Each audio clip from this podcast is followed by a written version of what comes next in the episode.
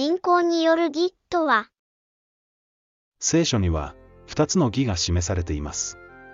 一つは、救い主を必要としない義。立法の行いによる義です。もう一つは、救い主を必要とする義。信仰による義です。ところが、この言葉には誤解の余地があります。まるで、立法を守るか、守らないかが問われているように錯覚することです。けれどその錯覚を、パウロは明確に否定しています。すると、信仰のゆえに、私たちは立法を無効にするのであるか。断じてそうではない。かえって、それによって立法を確立するのである。信仰による義は、かえって立法を全うすることにつながるというのです。これについて、ご一緒に聖書から確認してみましょ義とは何か、う。念のため、義とは何かを確認しておきましょう。モーセは民の前で実会を読み上げ、次のように言いました。もし我々が命じられた通りに、このすべての命令を我々の神、主の前に守って行うならば、それは我々の義となるであろう。神の立法である実会、それを守り行うことが義です。当然、人たちの認識も同じです。なぜなら、立法を聞く者が、神の前に義なるものではなく、立法を行う者が、義とされるからである。立法を守り行うことが義。立法を守らない義、などという矛盾した教えは、聖書にはないのです。どちらの義も神の立法を全うすることが目的。立法の行いによる義も、信仰による義も、共に神の立法を全うすることが目的です。二つの義をもっとわかりやすく書くなら、自分の行いで立法を全うする義と、信仰によって立法を全うする義です。二つの違いは、立法の全うの仕方なのです。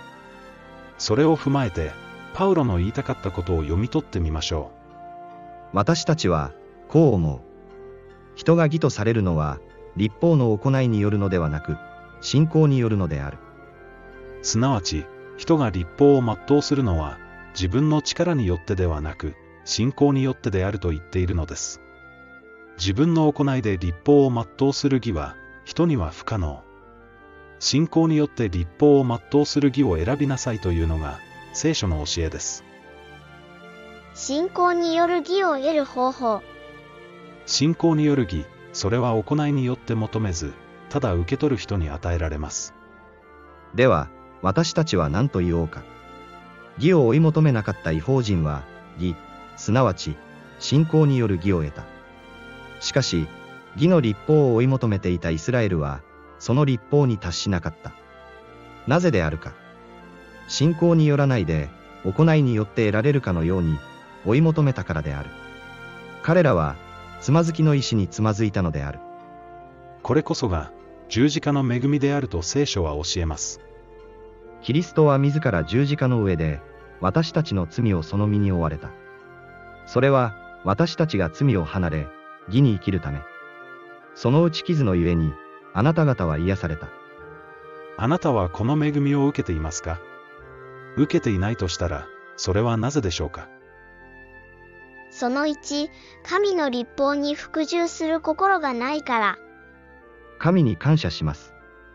あなた方は、かつては罪の奴隷でしたが、伝えられた教えの規範に心から服従し、罪から解放されて、義の奴隷となりました。主は、心においても実戒を守るようにと、何度も教えてこられました。ところが現代、間違った教えのせいで、多くのクリスチャンが主の教えを無視して生きています。実戒に心から服従しないなら、罪からの解放はありません。神の立法を守りたいと願わない人には、それは与えられないのです。その2、自力で立法を守ったことがないから。このようにして立法は、信仰によって義とされるために、私たちをキリストに連れて行く養育係となったのである。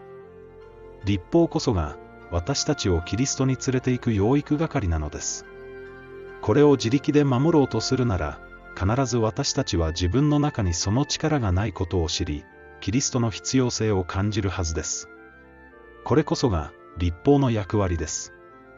立法に心から服従し、自分の力では決して守ることができないと悟ったとき、初めて私たちはキリストにすがることができるのです。この経験なしに、魂の奥底からキリストを必要とすることはできません。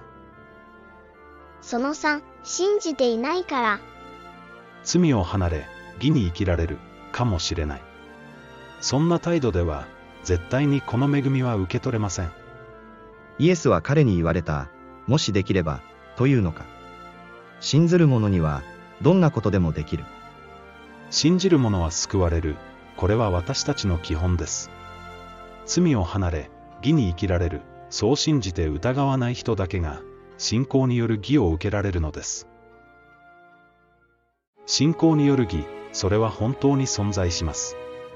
人は罪を犯さないものになれるのです。初代教会は、まさにそのような人々の集まりだったと書いてあります。それとも、正しくない者が神の国を継ぐことはないのを知らないのか。間違ってはいけない。不貧困な者、偶像を礼拝する者、会員をする者、談笑となる者、難色をする者、盗む者、貪欲な者、酒に酔う者、そしる者、略奪する者は、いずれも神の国を継ぐことはないのである。あなた方の中には、以前はそんな人もいた。